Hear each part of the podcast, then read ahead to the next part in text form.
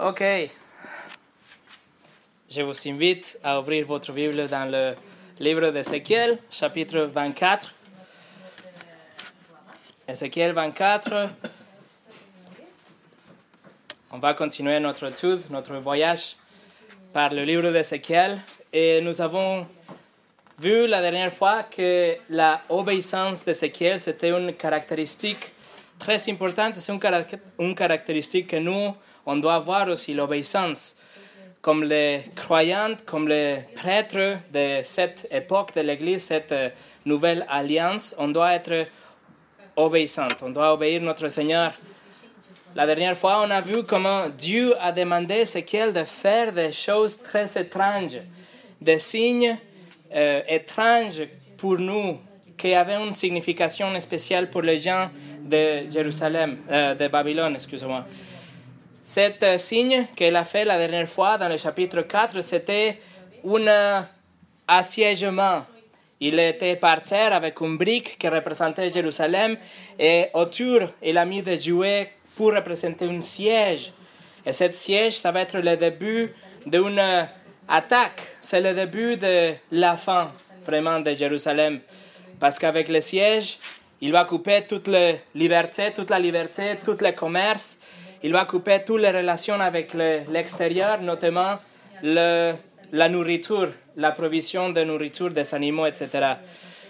C'était c'était un message difficile pour Ézéchiel de donner parce que c'était un message contre son peuple et contre sa ville, la ville qu'il aimait vraiment.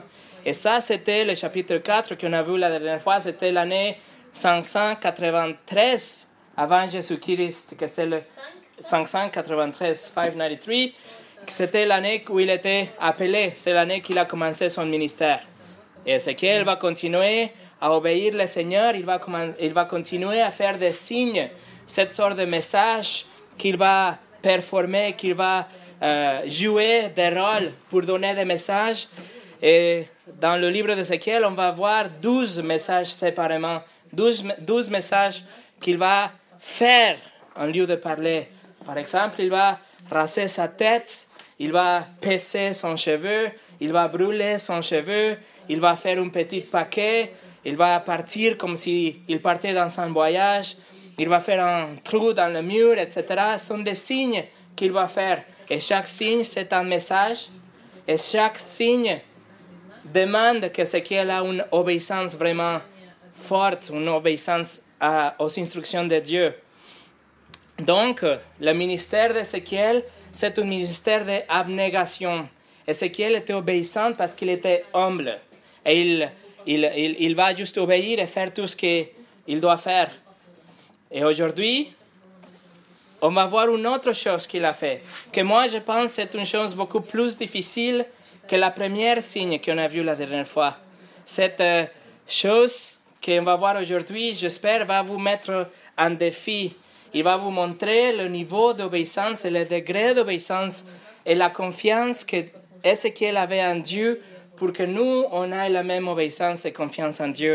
J'espère que ce message, ça va être plus que une, quelque chose d'intellectuel ou historique, mais que vraiment vous allez être chercher à l'intérieur de vous-même pour voir notre, votre, notre degré d'obéissance et qu'on soit appelé et motivé pour un autre degré d'engagement et obéissance envers Dieu. Mais avant de commencer, on va prier.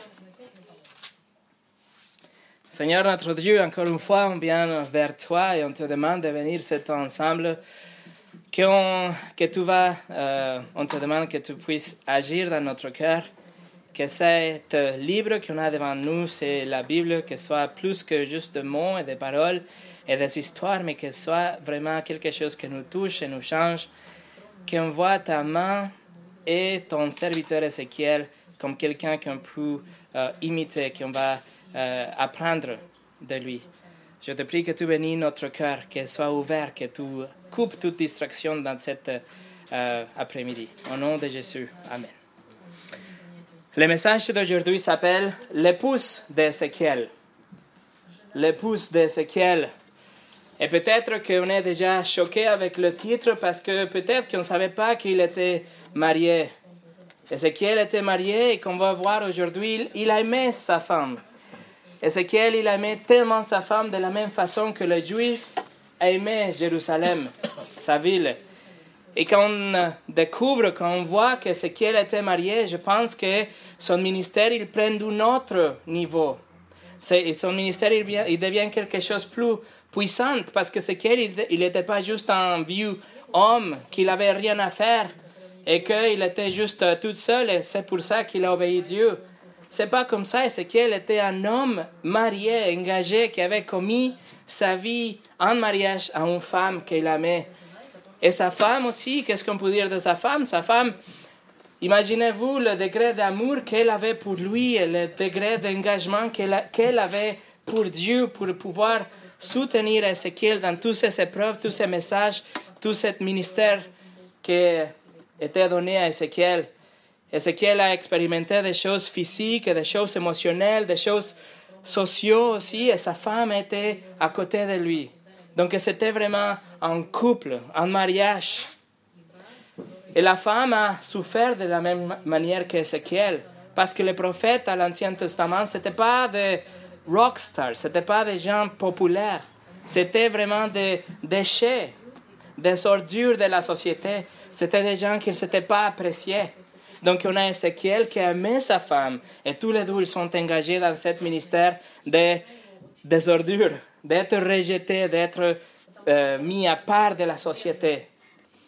Un prophète était toujours méprisé, était toujours haï. Par exemple, R.C. Sproul, un pasteur américain théologien, il dit Le prophète dans l'Ancien Testament était un homme solitaire.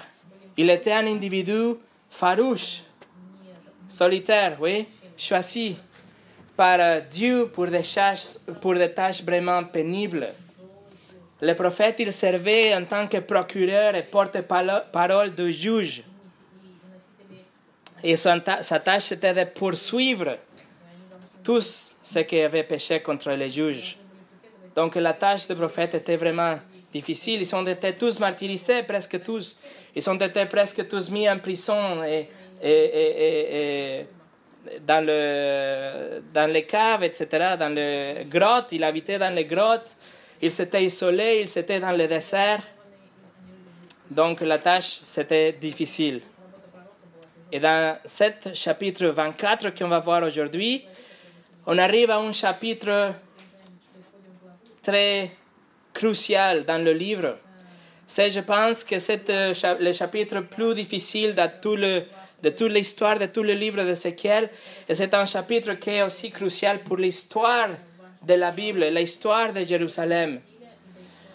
Parce qu'on va voir ici qu'après quatre ans qu'il a commencé son ministère, il y a quelque chose qui va se passer maintenant. Et quelque chose qui va couper l'eau en deux, couper l'histoire en deux morceaux. On va voir qu'est-ce qui se passe maintenant. Versets 1 et 2, chapitre 24. Le neuvième année, le dixième jour du dixième mois, la parole de l'Éternel m'a été adressée. Fils de l'homme, mets par écrit la date de ce jour, de ce jour précisément. En effet, le roi de Babylone commence le siège de Jérusalem aujourd'hui même. Cet jour-là, chapitre 24, c'est le jour où, Jérusalem était assiégée par Nabucodonosor, le roi de Babylone. C'est le mois de décembre, l'année 589, et Ézéchiel doit écrire la date. Dieu il dit, tu vas écrire cette date parce que c'est aujourd'hui que c'est le début de la fin. C'est aujourd'hui que Jérusalem va être assiégée, va être euh, euh, détruite. C'est le début de ce euh, jugement. Et maintenant, ce n'est pas une vision, maintenant, ce n'est pas un rêve, maintenant, ce n'est pas une prophétie, c'est réel. Est en train de se passer aujourd'hui, Ézéchiel. Alors tu écris la date. C'est l'accomplissement de ces jugements qui étaient promis à Jérusalem, c'est aujourd'hui, Ézéchiel. C'est le carrefour de beaucoup de prophéties de l'Ancien Testament, c'est aujourd'hui. C'est ce jour-là, c'est l'accomplissement, la réalité de cette vision qu'il a vu, qu'il avait vu Ézéchiel, c'est aujourd'hui que ça se passe. Ça commence le siège à Jérusalem. Et maintenant, c'est la colère de Dieu qui va commencer à être renversée vers la ville de Jérusalem. La colère qui a été en attente, maintenant, ça commence à renverser. C'était une chose qui était effrayante, une chose qui était constamment prédit, le jugement qui finalement est arrivé à Jérusalem. Et dans sa souveraine main, dans son souverain décret, Dieu a décidé que ça se passerait comme ça. Tous les faux prophètes, ils se sont dit non, ça va jamais arriver. Tous les, tous les idolâtres, les idolâtres, ils se sont dit non, non, non, Dieu, il ne nous, voit pas. Dieu, il va jamais juger. Tous les exilés, ils se sont dit non, non, non, ça va jamais arriver une troisième déportation. Nous, on est bien. Ça va, ça va aller mieux. Mais Dieu, il avait dit autrement dès le début. Il a dit, vous vous repentez pas, il a le jugement qui arrive chez vous. Vous vous souvenez le premier signe que ce qu'il a dit, a donné dans le chapitre 4, on a vu, on a vu la dernière fois, c'était justement ça. C'était ce qu'il partait avec les briques de Jérusalem et avec les jouets autour. C'était le siège de Jérusalem qui est passé il y a huit ans? Et maintenant, huit ans après, ce message qu'il avait donné est en train de se passer. Huit ans après, cette représentation dramatique que ce qu'elle a donné avec des jouets est en train de se passer en réalité. Et en cas où le, les exilés en Babylone, ils n'avaient pas, compris la signification de cette joue, de ce signe que qu'elle avait donné, dans le chapitre 5, et ce qu'elle a parlé et a donné le même message? La siège de Jérusalem va arriver verbalement, oralement. Donc il n'avait pas de... Euh, ils avaient compris que ça devait arriver et maintenant c'est en train d'arriver. Et on est sûr, donc, si l'assiégement de Jérusalem a commencé, c'est sûr que le reste de ce message de chapitre 4 va aussi s'accomplir, notamment la famine, le désespoir et les centaines, centaines d'années, les siècles sous le jugement de Dieu, ils vont aussi se passer. Donc, Ézéchiel écrit ce jour. Marc vient ce jour parce que c'est aujourd'hui que Jérusalem été assiégée. Ça, c'est pas une vision. C'est Dieu qui parle, il raconte quelque chose que ça se passe à 800 kilomètres de Babylone, en Jérusalem. Et en Jérusalem même, on a aussi le prophète Jérémie. Vous vous souvenez qu'il était contemporain? À Jérusalem, on a le prophète Jérémie qui dit aussi, il écrit, Jérémie, la neuvième année de règne de Sédéchia sur Juda, le dixième mois, Nabucodonosor, le roi de Babylone, vient avec toute son armée devant Jérusalem et en fit le siège. Là, on a Jérémie avec ses propres yeux est en train de décrire ce que Ézéchiel avait prophétiser ce qu'Ézéchiel est en train de dire dans le chapitre 24. Jérémie aussi, il fait un sommaire dans le chapitre 52 et il raconte la même chose. Il dit que le roi de Babylone est venu, qu'il vient avec toute son armée et qu'il va attaquer Jérusalem, mais qu'avant d'attaquer, il a installé leur camp et a construit des retranchements tout autour de Jérusalem. Chers amis, le livre que vous avez devant vous, vous, c'est la parole de Dieu. C'est livre et tous les signes, toutes les visions et toutes les choses qu'on a étudiées en Ézéchiel et partout, le livre sont des choses qui vont s'accomplir. On doit être sûr. Il faut jamais oublier que ce que Dieu a promis, il va l'accomplir. Accomplir. Comme Spurgeon, il a dit que si nous doutons la parole dans une chose, nous aurons plus de confiance dans des autres choses. On doit avoir confiance dans toute la parole parce que c'est toute la parole qui été inspirée par Dieu. Dans le livre de douzième livre de Roi, aussi on a la même histoire. L'écrivain, il raconte l'histoire, il dit Nabucodonosor, le roi de Babylone, vient avec toute son armée attaquer et a installé tous les retranchement autour de la ville. C'est ce qu'on a vu prophétiser avec Ézéchiel par terre, avec les briques, avec les jouets. Les exilés, ils ont dit que ça va jamais arriver. Ils étaient fiers et sûrs que Dieu il aura, il va protéger Jérusalem. Mais Dieu il a dit autrement. Ils ont cru que la troisième déportation, il va jamais arriver. Parce que Dieu, il va rester fidèle à eux, parce que eux, ils savaient le temple et la ville. Mais ça, c'est pas ce que Dieu a dit. Dieu, il avait besoin de leur cœur, pas leur ville. C'est un message choquant. J'espère que vous comprenez. Ce message que Ézéchiel reçoit en chapitre 24, c'est choquant parce que c'est le point de non-retour. C'est le début de cet jugement qui va tomber avec force.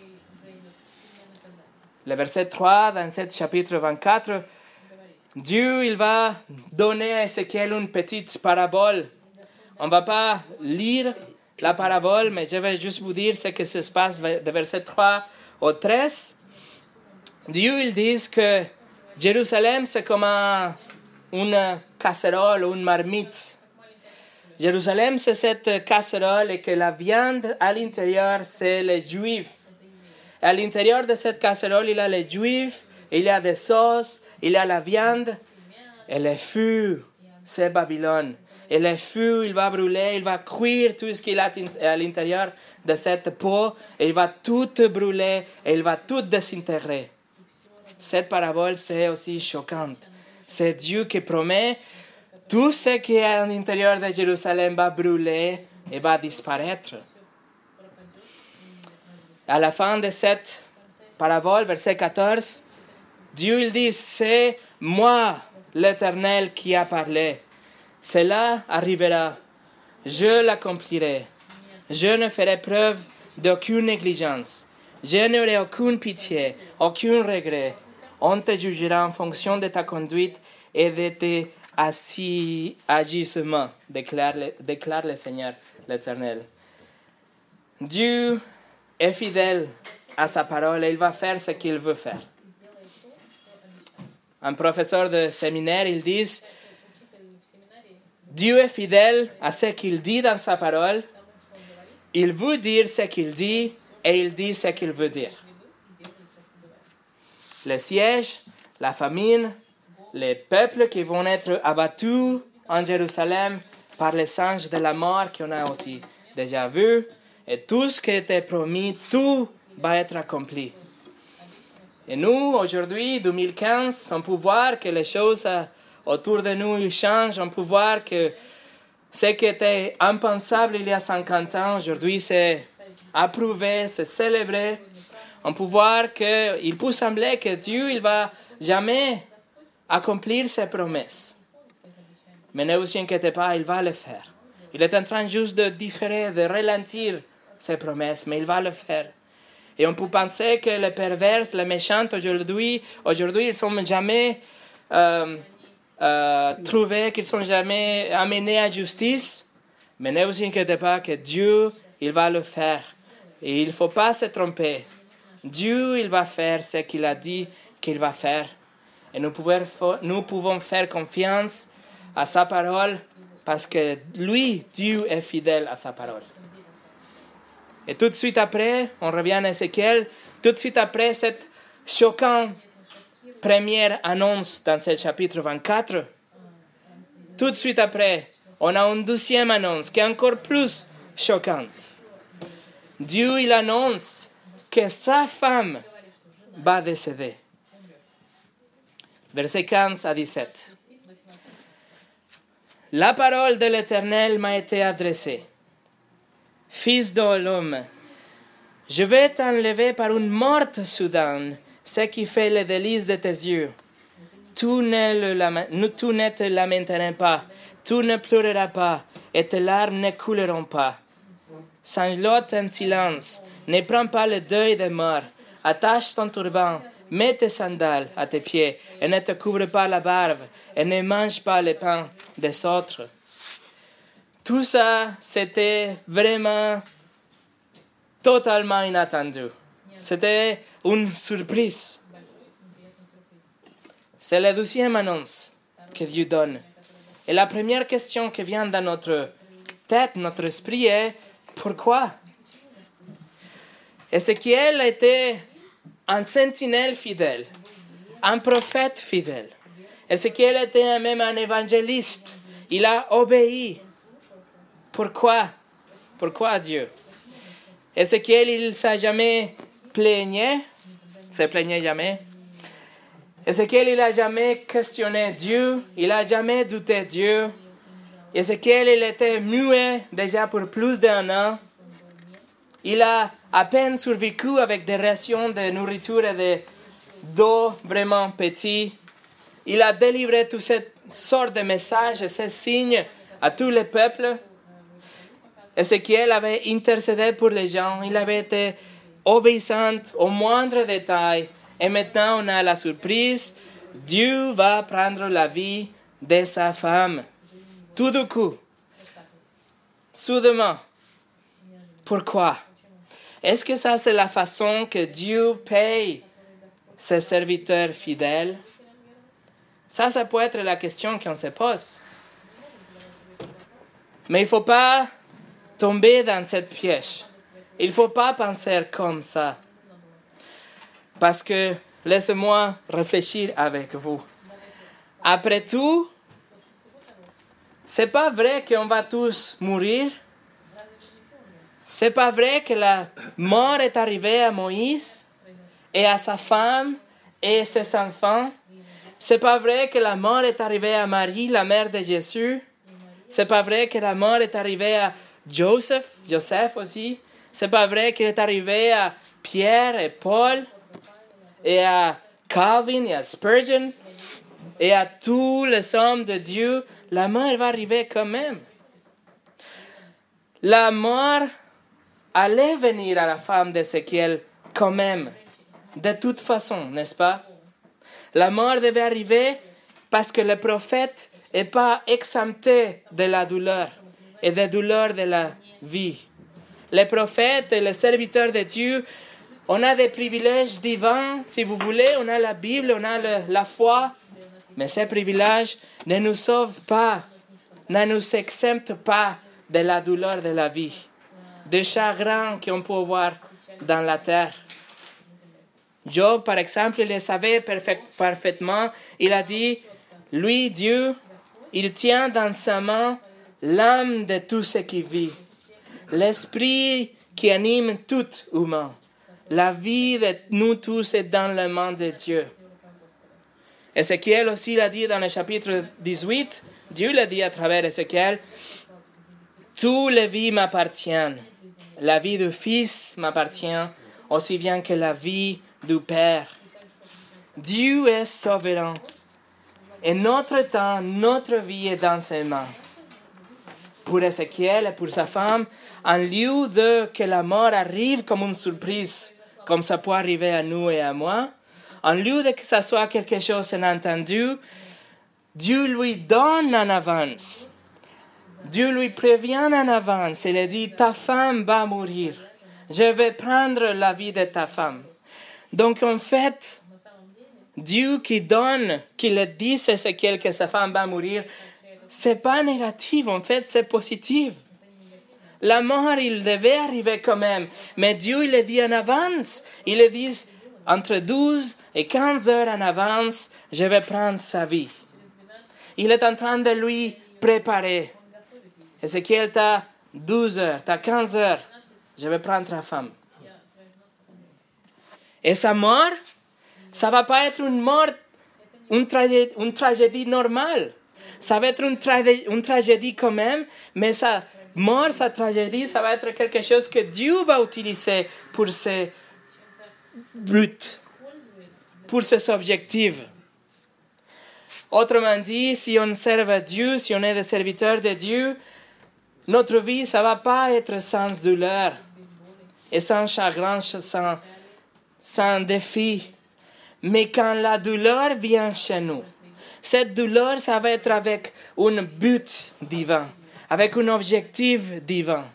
Ça va pas être juste une surprise sans aucun objectif. Ça va être une surprise et une tragédie, mais avec quelque chose derrière. Et ça, c'est bien. Ça, ça doit donner la paix. Ézéchiel, la femme d'Ézéchiel était pour lui la délice de tes yeux. C'est marqué, la délice de tes yeux. The delight of your eyes.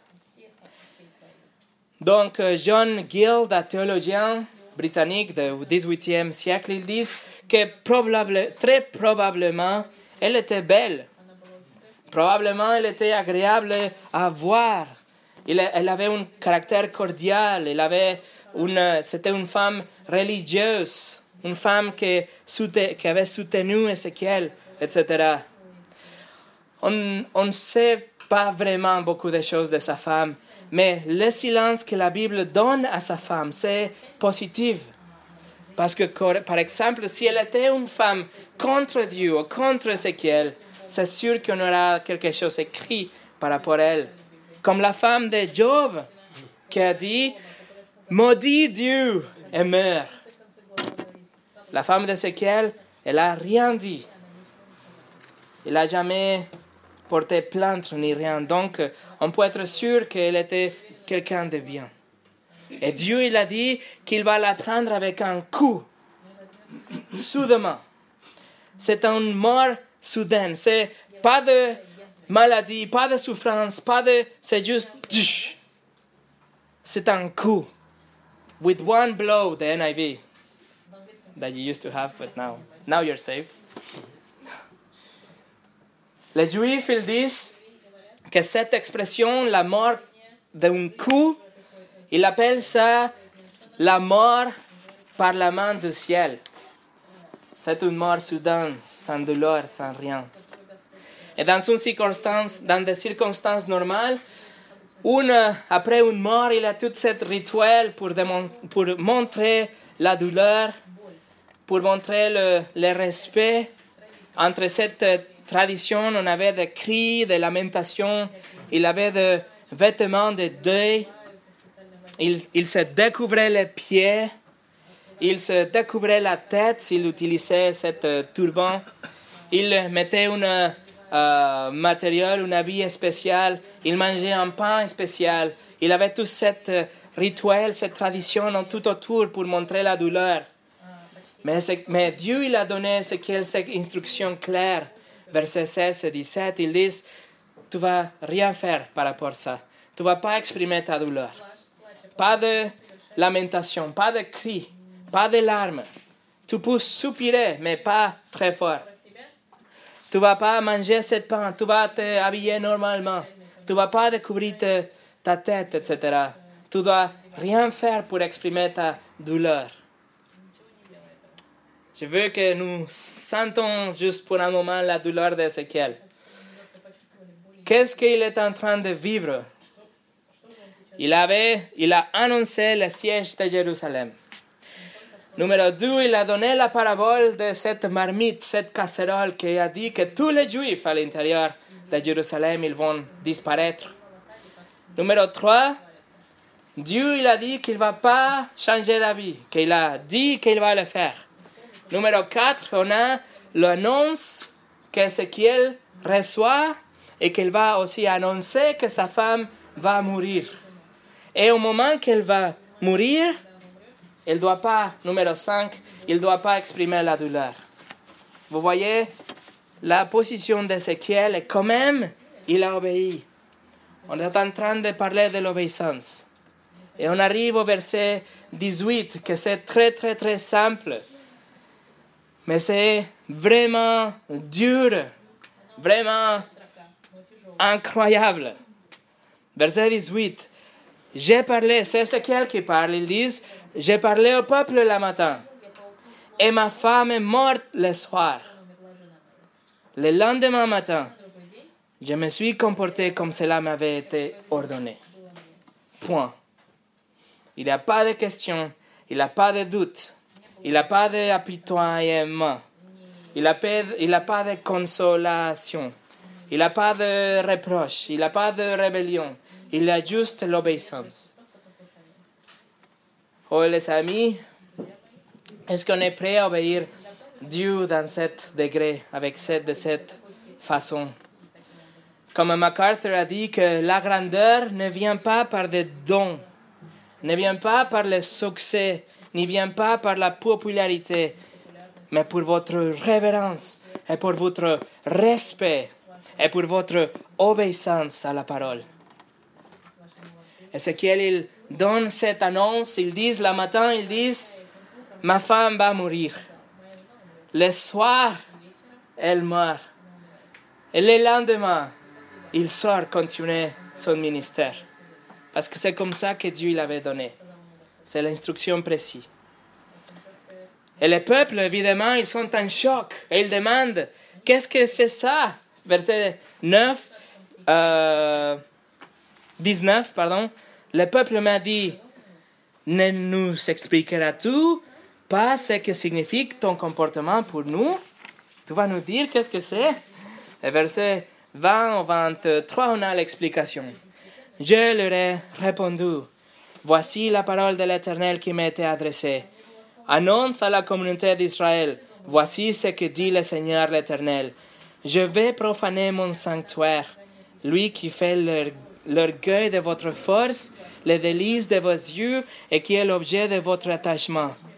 Puis vos fils et vos filles, ceux que vous avez laissés, tomberont par l'épée. Et ce qu'elle ajoute, vous vous comporterez alors comme je l'ai fait vous ne vous couvrirez pas la barbe, vous ne mangerez pas le pain des autres, vous garderez vos turbans sur la tête et vos chaussures aux pieds.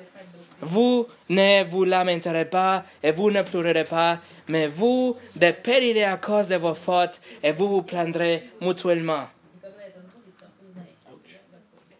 Exactement, ouch. Il avait quelque chose pour les Juifs qui était beaucoup plus important même que la ville de Jérusalem, et ça c'était le temple le temple. Le temple, savait, il avait devenu l'orgueil de votre force, verset 21. C'était l'orgueil de la ville, c'était la fausse sécurité d'Israël. Ils avaient déjà oublié Dieu, mais il aimait le temple. Ils avaient oublié ce que le temple représentait, mais il aimait le bâtiment. Le cet bâtiment majestique, il avait devenu une idole. Et maintenant, ce temple avait été désacré, abusé, il était pollué par leur idolâtrie. Et leur intérêt, était plutôt le bâtiment que le Dieu de ces bâtiments. De la même façon, on voit maintenant le, texte ensemble, on voit que la mort de la femme d'Ézéchiel, qu'elle était la délice de ses cieux, était un exemple pour les Juifs que le temple était le délice de leurs yeux. Dieu, il a pris une tragédie comme la mort de la femme pour montrer que ça, c'est ce qui se passe maintenant avec vous. La mort, la, sa femme de ce qu'elle n'est pas, elle pas morte sans aucun objectif, mais elle avait un objectif de montrer le degré d'idolâtrie qu'il avait pour le bâtiment, pour le temple. Et ce qu'elle dit maintenant, il ne faut pas pleurer, il ne faut pas il ne faut pas faire toutes ces choses, ces rituels de deuil. Pourquoi? Pour deux raisons. La première chose, c'est que les exilés, ils n'ont jamais vraiment montré de douleurs ou de préoccupations pour les gens à Jérusalem ou pour la désacration du temple. Ils n'ont jamais fait rien. Et maintenant, pourquoi ils vont pleurer? Pourquoi ils vont dire quelque chose? Et la deuxième raison, c'est parce que ce jugement, ce n'était pas une surprise pour le peuple. Ce jugement sur Jérusalem, ce n'était pas une surprise soudaine.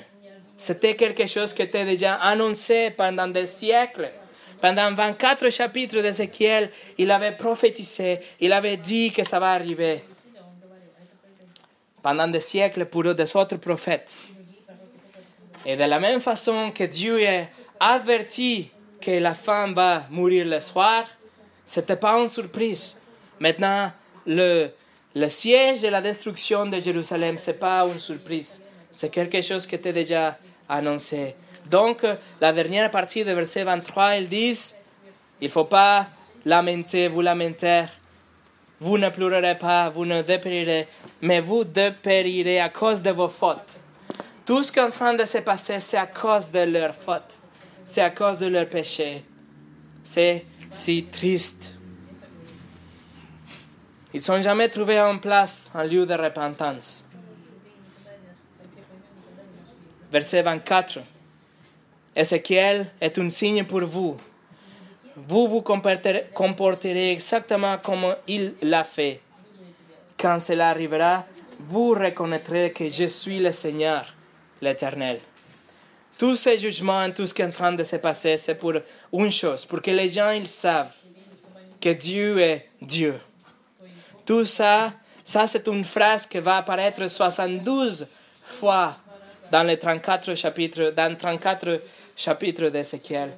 Tout ce que Dieu a fait, c'était pour montrer que lui est Dieu et que tout ce qui se passe, le siège, la famine, la destruction des temples, etc., c'est pour que nous puissions savoir, et les gens à Israël qu'ils savent, et les gens à Babylone qu'ils savent que lui est Dieu, le vrai Dieu. Et à la fin de ce chapitre 24, on a une troisième annonce. Verset, verset 25 et 26. Quant à toi, fils de l'homme, les jours où, où je leur enlèverai ce qui fait leur sécurité, leur joie et leur splendeur, ce qui fait le délice de leurs yeux et l'objet de leurs préoccupations, leurs filles et leurs filles. Ce jour-là, un rescapé viendra vers toi pour te l'annoncer. Dieu il annonce que le jour où la destruction passe à Jérusalem, où le siège fini et maintenant le l'armée de Babylone, il rentre à Jérusalem pour détruire absolument tout, incluant le temple. Ce jour-là, il aura un fugitif qui va s'échapper. Il aura un juif qui va survivre la famine, qui va arriver à se cacher de l'armée de Babylone et qui va passer trois mois pour faire le voyage de euh, Jérusalem à Babylone pour parler avec Ézéchiel. Et ce jour-là, ce fugitif, il va arriver. Et ce jour, quand le fugitif arrive, verset 27, ce jour-là, ta bouche s'ouvrira. Il sera plus muet. Ce jour-là, ta bouche s'ouvrira et tu parleras au rescapé. Tu ne seras plus muet. Et tout sera un signe pour eux qu'ils reconnaîtront que je suis l'Éternel son muetisme, il va finir.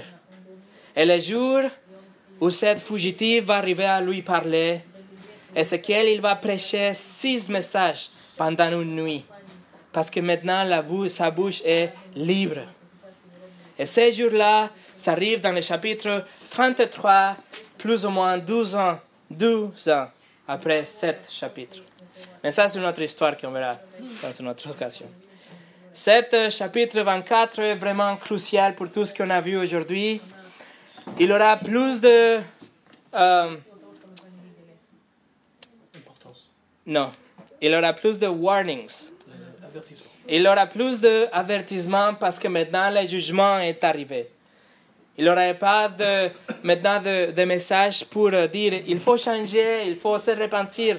Non, ce message c'est fini parce que le jugement est arrivé de chapitre 24 jusqu'au 33, maintenant Ézéchiel va parler aux nations autour de Jérusalem, sept nations, des messages pour sept nations autour, qu'ils ont profité, qu'ils se sont ris de leur disgrâce et de leur situation. On va conclure. conclure. Qu'est-ce qu'on peut apprendre de tout ça? Qu'est-ce qu'on peut amener avec nous dans la poche aujourd'hui Je pense deux choses. La première chose, c'est évidemment l'obéissance. On doit apprendre de l'obéissance d'Ézéchiel. On a commencé la dernière fois dans le chapitre 4 comme il était obéissant aujourd'hui avec tout ce qu'il a annoncé. Et quand même, il a resté fidèle et il a obéi son maître. Je vous invite rapidement à tourner avec moi dans le livre de Jacques ou James. La vie d'Ézéchiel, c'était pas vraiment sa vie. C'était une vie qu'elle vivait pour Dieu. Et quand on arrive, quand on voit le livre de Jacques, Jacques, c'était le fils de Marie, la mère de Jésus-Christ. Donc lui, il était un demi-frère de Jésus, ok? Il était un demi-frère de Jésus et regardons comment il va s'introduire, comment il va introduire son épître. Verset, euh, chapitre 1, verset 1, ils disent de la part de Jacques, serviteur de Dieu et du Seigneur Jésus-Christ, aux douze tribus dispersées, salut. Vous voyez ces mots-là pour serviteur? C'est le grec doulos, qui signifie esclave. Détournez votre Bible quelques livres à la droite, juste avant le livre d'Apocalypse, pour Jude. Jude, il était un autre demi-frère de Jésus. Fils de Marie aussi. Il va introduire son épître de la part de Jude, serviteur de Jésus-Christ et frère de Jacques, à ceux qui ont été appelés, qui sont saints en Dieu le Père et gardés pour Jésus-Christ. Il utilise le même mot. Il était un esclave de Jésus. Jacques et Jude, ils pouvaient agiter le drapeau de on est le demi-frère. On est le demi-frère de Jésus, écoutez-nous. Mais au lieu de ça, ils ont choisi, choisi le mot pour dire on est des esclaves.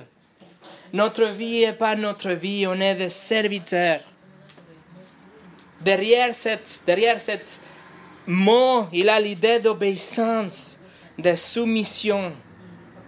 Paul, dans Romains 1, il va introduire, il va s'introduire avec le même mot, Paul, un servant, ou un serviteur, ou un esclave de Jésus-Christ. Est-ce que nous, on est vraiment des esclaves? De Christ? Est-ce qu'on est vraiment des serviteurs? Est-ce que lui, il est vraiment notre maître? Est-ce qu'on va lui obéir sans, sans, sans penser au coût de l'obéissance? Qu'est-ce qu'on fait dans cette simple cinq domaines? L'évangélisation, est-ce qu'on est obéissante? Au sacrement, le baptême et la Sainte Seine? Est-ce qu'on est obéissante, numéro 3, à notre sainteté, notre séparation du péché? Qu'est-ce qu'on fait par rapport numéro 4, la prière et l'intercession? Numéro 5, qu'est-ce qu'on fait pour garder la loi morale? Est-ce qu'on est de bons exemples comme gens qui veulent plaire à Dieu? Est-ce qu'on est vraiment des serviteurs, des esclaves? L'obéissance, c'est quelque chose qu'on a besoin. Et numéro deux, il faut confier, avoir confiance, faire confiance dans la souveraineté de Dieu.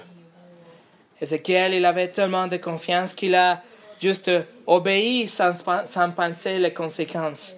Il a rasé sa tête. Il a fait cuire des galettes dans des excréments d'animaux.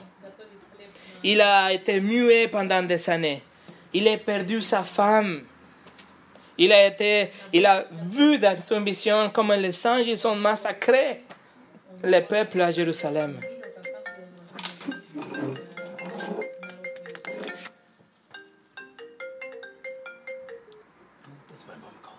Ok. Ezekiel, il avait tellement de confiance. Il savait que Dieu était en contrôle. Il savait que Dieu, il était fidèle et qu'il va agir en accordance à ses promesses et ses plans.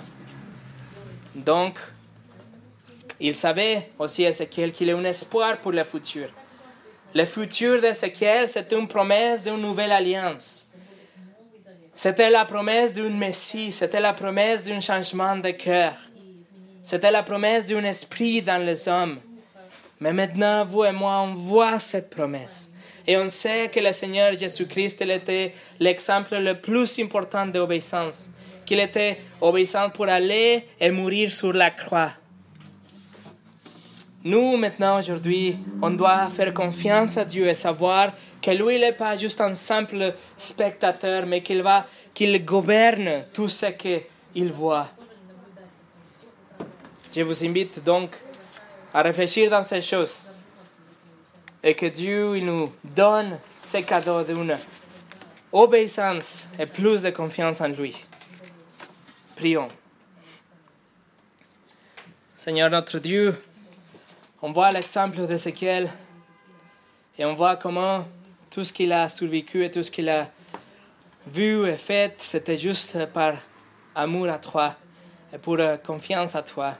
Nous te prions aujourd'hui, Dieu, que cette confiance, cet amour, cette obéissance dans notre vie peut être une, une montée dans un autre degré, qui peut être augmenté, qu'on peut vraiment être appelé, nous appeler des esclaves de toi, qu'on puisse être vraiment des, des gens qui, qui, qui, qui, ont vie, mais ce n'est pas à nous la vie, qu'on voit que c'est la tienne, qu'on puisse être utilisé pour toi, qu'il n'y aura rien de barrière ou de choses qui, puissent empêcher euh, une obéissance pleine. Nous te demandons, Dieu, que tu puisses utiliser ce message et nous mettre en défi cette, euh, cette obéissance, ce degré de confiance en toi. Seigneur, je te prie aussi pour euh, tous les gens qui ne sont pas en la paix cet, cet, après-midi, ce soir, et qui sont en train de se réunir dans des grottes des caves de l'église persécutée. Aussi qu'on puisse apprendre de, leur exemple l'obéissance, l'amour, la confiance qu'ils sont en toi. Et que tu le bénisses, Dieu. Merci pour cet après-midi. Que ton nom soit glorifié. Au nom de Jésus. Amen.